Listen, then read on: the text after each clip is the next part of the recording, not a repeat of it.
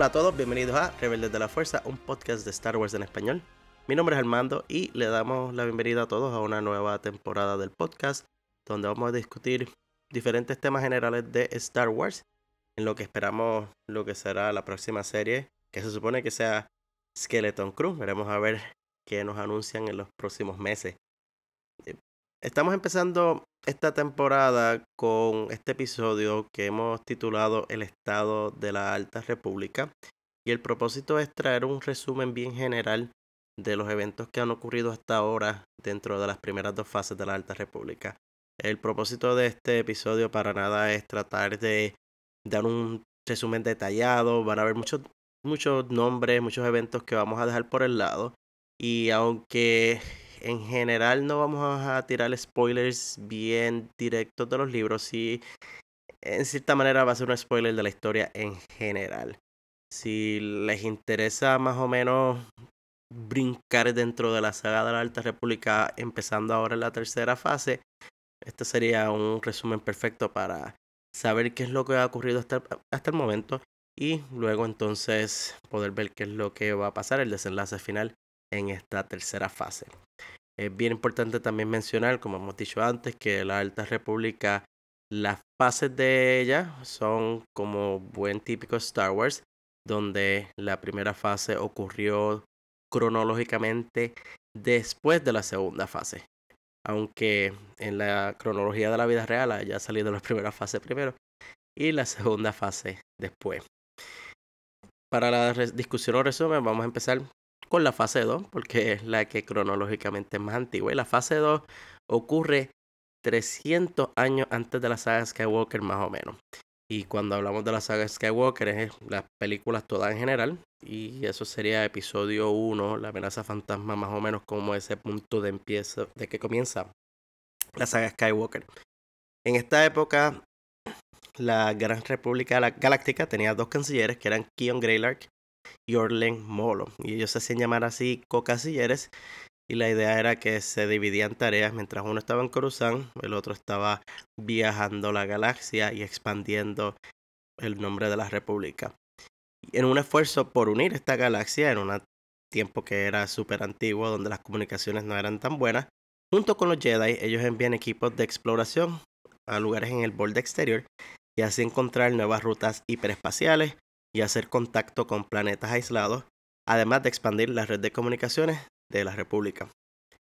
Es durante esta época también que en el planeta Dalna, la senda de la mano abierta comienza a expandirse. Y esta senda es una secta extremista que cree que nadie debe manipular la fuerza. Tal vez nos han escuchado a Clon y a mí bromear con la fuerza será libre. Y eso viene de este grupo, la senda de la mano abierta o The Path of the Open Hand. Ellos son dirigidos por una figura llamada la Madre, y en esta época construyen una nave llamada el Gaze Electric, cuyo propósito es moverse a través de la galaxia, poder salir de ese planeta Dalna y moverse. Gracias a un prospector, y prospectores eran estas personas que buscaban nuevas rutas y nuevos negocios, llamado Sunshine Dobbs, ellos reciben una especie que se alimenta de los sensitivos a la fuerza, y ellos lo llaman los Nameless, los sin nombre. Por otro lado, en esta misma época también tenemos en los planetas Iram y Erono una guerra perpetua entre ellos dos, y esta guerra provee el mecanismo perfecto para que este grupo, esta secta, la senda de la mano abierta, se expanda y evite la llegada de la paz entre los sectores que deciden entre estos dos planetas. También en un tercer lugar vemos un Jedha prominente y esta luna sagrada era el hogar de muchos grupos religiosos que seguían a la fuerza, por lo cual es natural que haya sido la sede de lo que ellos llamaron la convocatoria de la fuerza. Y es bien interesante ver eh, un Jedha más glorioso de tal vez lo que vimos en Rogue One, que era un Jedha todo decaído, eh, bueno, momentos antes de su destrucción prácticamente. Pero aquí a través de los libros y los cómics podemos ver un Jedha casi casi en el tope de su apogeo. Y este evento, la convocatoria, buscaba crear cooperación entre diferentes grupos, con representantes ofreciendo detalles de sus creencias en cuanto a la fuerza y filosofías y fuerza en términos general, porque habían grupos dentro de esta convocatoria que llamaban la fuerza de otras maneras. La convocatoria de por sí buscó crear un evento llamado el Festival del Balance, que fue una bastardización de lo que era una celebración tradicional de Jeddah llamada la temporada de la luz. Obviamente esto incrementó las tensiones de la luna y les hizo perder credibilidad porque ellos estaban tratando de cambiar una tradición para imponer otra. De vuelta en ¿no? hubo un inesperado romance entre los herederos de ambos planetas y los líderes entonces decidieron intentar negociaciones de paz en la luna de Jed. Y pues, si regresamos a Darna, hubo allí un encuentro eh, con la Orden Jedi, que resultó en la muerte de los Jedi Sink y Salamakri a manos de la senda de la mano abierta. Y ellos entonces se transportan a Jeddah, porque deciden huir de este planeta luego de matar a estos dos Jedi. Y ellos solicitan admisión a la convocatoria. Sin embargo, ella está negada por sus creencias tan extremas de que la fuerza no debe ser manipulada. Incluso cuando ellos llegan allí a la convocatoria, empiezan a pedirle a las otras personas que no usan la fuerza lo que ellos consideran completamente absurdo. Uno de los líderes, de hecho, de la senda de la mano abierta, que se hace llamar el Heraldo, avivó las llamas de la discordia e incitó un motín que llevó a lo que terminó siendo llamado la batalla de Yeda, y tenemos dentro de la línea del podcast, y van un poco más arriba, en la Biblioteca Rebelde, edición Batalla de Yeda, pueden escuchar a Clon y a Christian junto conmigo discutir todos los detalles de lo que fue esta tremenda batalla. Pues esta gran batalla llevó a la desintegración de los acuerdos de paz y en la senda de la mano abierta a salir de la luna. Y en esta salida de Jeddah, la senda entonces visitó lo que llaman el planeta X para buscar más Nameless. Y en esa manera, pues, eliminar así a los Jedi. Luego del planeta X terminaron refugiados nuevamente en Dalna, que era el planeta donde ellos estaban originalmente. Conociendo el peligro inminente de la senda y lo que representaba este peligro, los Jedi deciden ir a Darna y enfrentarse a ellos en lo que llegó a ser llamado la batalla de Darna. Y eventualmente esto llegó a conocerse como la noche de dolor por la mucha muerte y destrucción que esto causó en el planeta. Una Evereni bajo el nombre de Marda Ro, que había ganado prominencia en la senda, asesina a la madre, que era la líder religiosa de ellos, y disuelve entonces la senda de la mano abierta. El caos de esta noche, la que hemos llamado la noche de dolor, lleva entonces a la creación de varios grupos como los ancianos de la senda y lo que llegó a ser conocido en el futuro como los Nihil, que es un nombre bien importante que vamos a hablar mucho cuando entremos en la fase 1. En Dalna, un Jedi bajo el nombre de Aslin Rel tiene un encuentro con un Nameless que lo lleva a volverse loco. Él escribe los detalles de este encuentro en un diario que termina en posición del Jedi Arkov, que es un Wookiee, que a su vez lo esconde en el planeta Banshee. Aslin Rel, a causa de este encuentro y esta locura, abandona la Orden Jedi y no se sabe de él por mucho tiempo. En el caso de los planetas de Iram y Erono, ellos no llegan a la paz pero cesan sus actos de guerra activa y se mueven en efecto a lo que sería el equivalente en Star Wars de una guerra fría. Estos son en general los eventos de la fase 2. Vamos a la fase 1, que entonces sería la que va a conectar directamente con lo que veremos ahora en la fase 3. Y esto es más o menos un siglo después de los eventos que acabamos de hablar. Y la canciller en este caso es la canciller suprema Lina So. Y ella comienza una iniciativa llamada Las Grandes Obras para expandir el mensaje de la República a todos los rincones de la galaxia, incluyendo al peligroso borde exterior. La frase icónica que ella utiliza es Todos somos la República. El porta estandarte de esta iniciativa es una estación espacial llamada el Faro Starlight, Y la estación de por sí contaba con una señal diseñada para ayudar a los viajeros a encontrar sus caminos en los rincones más remotos de la galaxia. Sin embargo, los problemas comienzan en esta fase con un evento llamado el Gran Desastre Hiperespacial. Este evento fue el resultado de una nave de carga llamada el Legacy Ron se rompió mientras viajaba por el hiperespacio.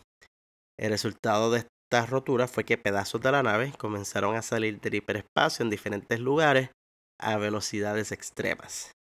Muchos de estos pedazos amenazaban al sistema Hetzal, que era una de las fuentes agrícolas principales del borde exterior y hogar para miles de millones de habitantes. Era un número gigante de personas afectadas por este desastre. El borde exterior entonces se paraliza luego de que todas las naves no se les permitiera viajar por el hiperespacio por el peligro, o más bien por el desconocimiento de cuál era el peligro que causó que aquella otra nave se partiera en canto. Conocemos así a un grupo de Jedi en la nave Ataraxia, dirigido por la maestra Jedi Avar Kriss. Y Avar Kriss eh, es conocida luego como la héroe de Hetzal, porque ella tenía la habilidad única de poder conectar a todos los Jedi, ya sea eh, al conectarlos, evita que un tanque gigante de Tiban a explotar en la estrella principal del sistema Hetzal. Eh, nos han escuchado tal vez en nuestras discusiones de los cómics de Star Wars en Tertulia Rebelde, como hemos llamado a Ever Chris la hostia, porque ella es esta Jedi ejemplar. Eh, Yoda casi queda en segundo plano durante la Alta República comparado con Ever Chris. Y pues aunque el sistema Hetzal fue rescatado, lo que ellos llamaron las apariciones, que eran los pedazos del Legacy Ron que aún estaban por ahí saliendo en diferentes lugares, llegaron a matar millones de personas, miles de millones de personas, al chocar con planetas y lunas a través de la galaxia.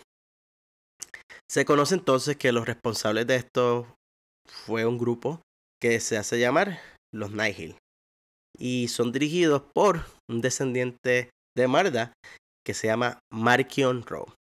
Y Markion de por sí tiene el título de Ojo de la Tormenta.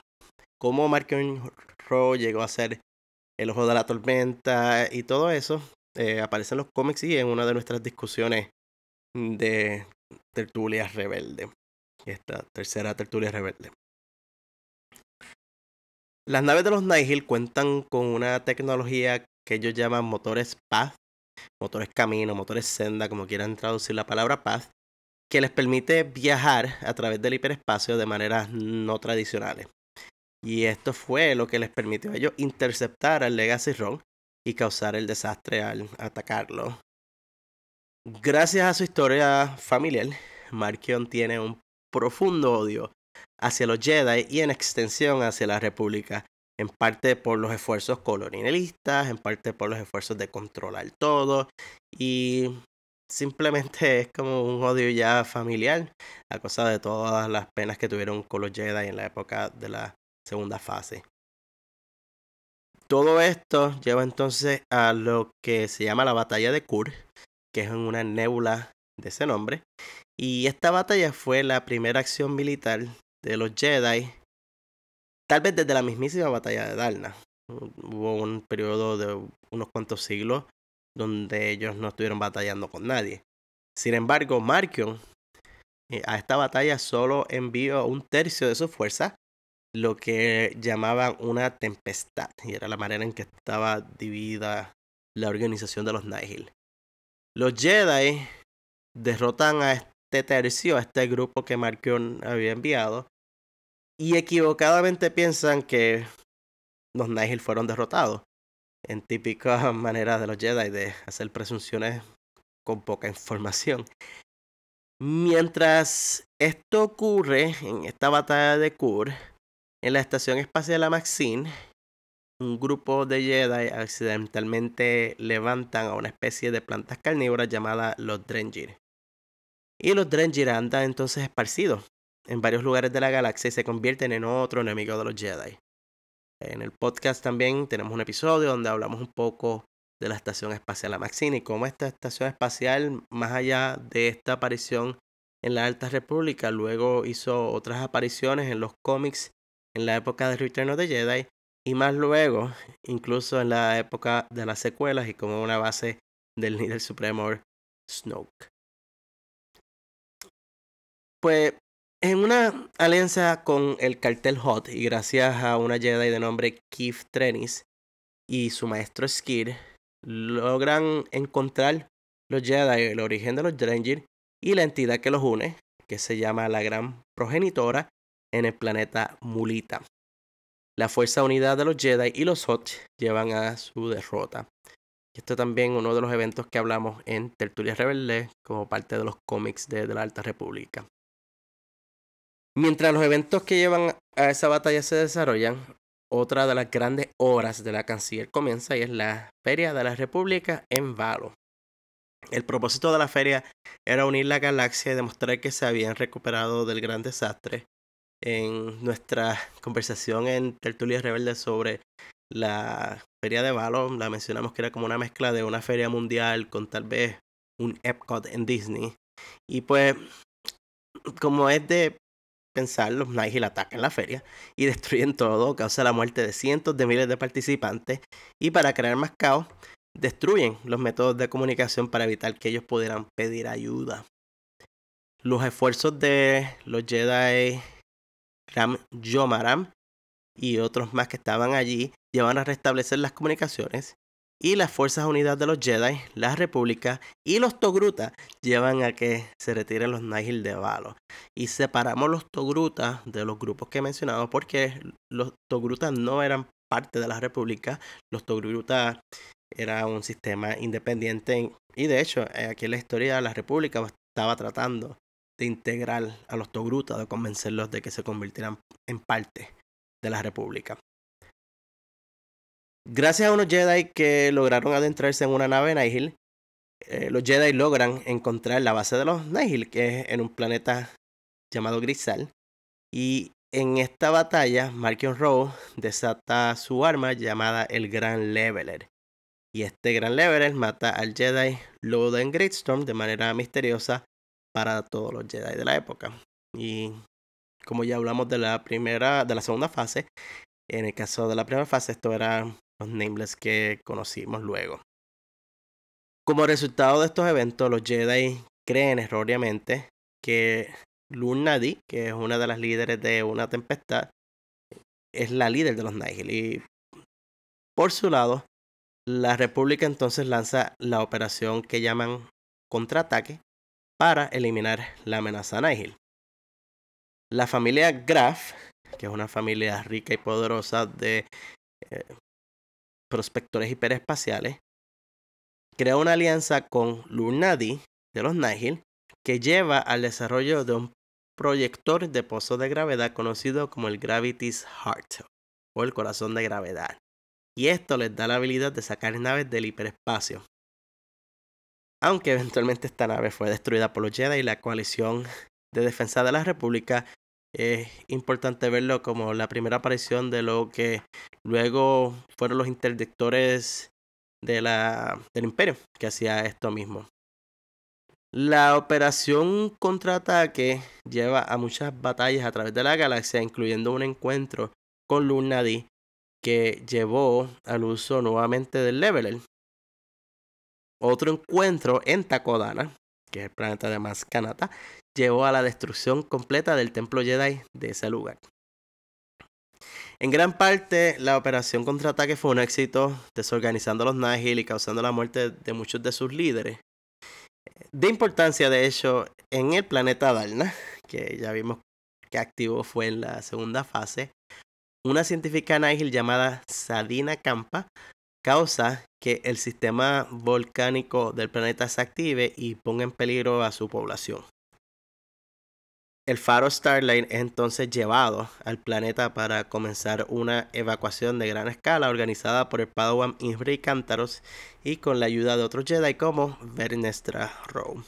Vernestra, hemos hablado de ella antes, de piel verde con sus sables púrpura.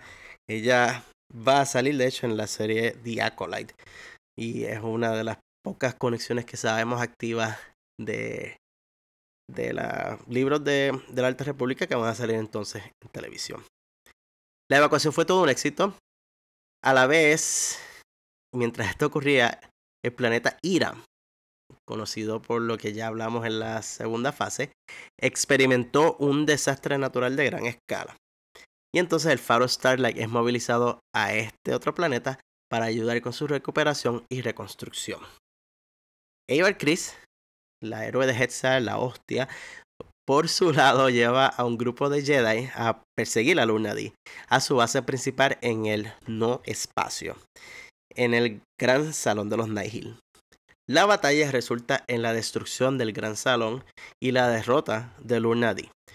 Por extensión, al ellos pensar que ella era la líder general de los Nihil, los Jedi piensan nuevamente que finalmente derrotaron a los Nihil, cuando en realidad no lo habían hecho.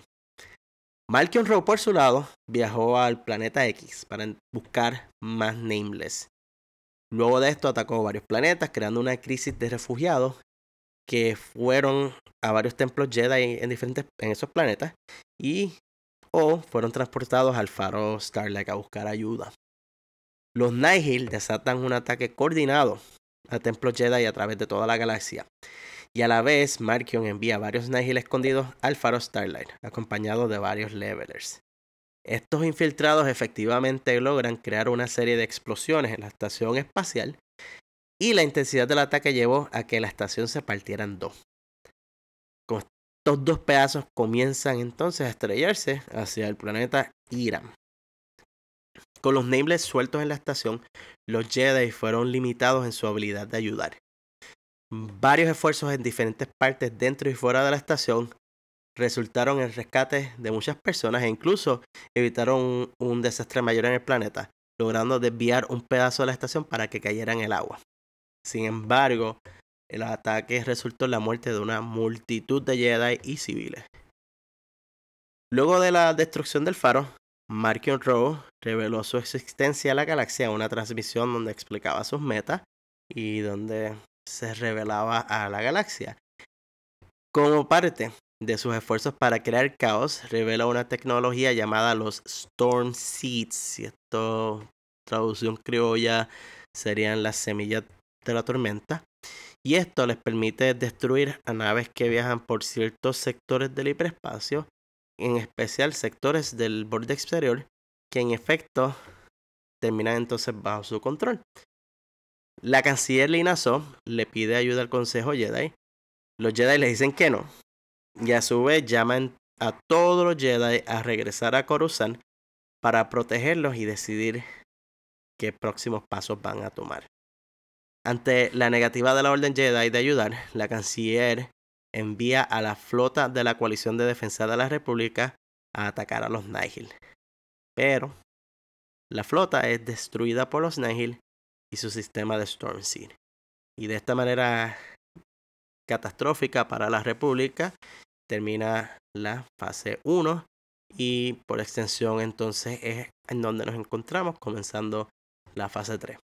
La República ha tenido derrota tras derrota tras derrota, igual que los Jedi han tenido derrota tras derrota tras muchas otras derrotas. Eh, de hecho, las victorias han sido pocas y las victorias han sido parciales. Ellos tal vez en algún momento pensaron que tenían la mano por encima de los Nihil, pero no. Los Nihil estaban más adelante que ellos. Ahora, en estos próximos meses, especialmente en noviembre, vamos a estar viendo cómo comienza una nueva etapa de la Alta República. Ya empezaron a salir los cómics, de hecho, pero el cómic principal de la Alta República sale ahora en noviembre. Además de que también vamos a tener el libro que lo va a comenzar todo, que se llama El Ojo de la Oscuridad o The Eye of Darkness, escrito por George Mann, que es el mismo autor que hizo el libro de la batalla de Jeddah. Este libro sale el 14 de noviembre. Y el cómic, de hecho, sale el 8 de noviembre. Hemos visto antes cómo el cómic principal va más o menos a la misma vez que el primer libro novela. Así que ese cómic nos va a dar muchísimas imágenes tal vez de lo que está pasando y nos va a dar una idea de cómo se va a ir estar moviendo la historia según la vemos. Aquí en Rebelde de la Fuerza vamos a estar cubriendo tanto la tercera fase como haciendo repasos de la primera fase. Vamos a presentar dentro de poco una biblioteca rebelde del primer libro, primer, primer libro de la Alta República que se llama Luz de los Jedi o Light of the Jedi. Además de esto, en Tertulia Rebelde vamos a continuar con los cómics. Ya estamos casi completos con los cómics de la primera fase y vamos a hablar de los cómics de la segunda fase para así completar un poco la historia. Los invitamos a que lean las notas del episodio, ahí van a encontrar las redes sociales del podcast y además otras maneras en que pueden conectarse con nosotros. También los invitamos a que se suscriban a nuestro podcast en su servicio de preferencia y si les gustó este episodio, que nos dejen una reseña de 5 estrellas. Esto ayuda a otros a que nos encuentren. Así que nos despedimos por hoy. Hasta luego, por la luz y por la vida. Nos vemos en el próximo episodio.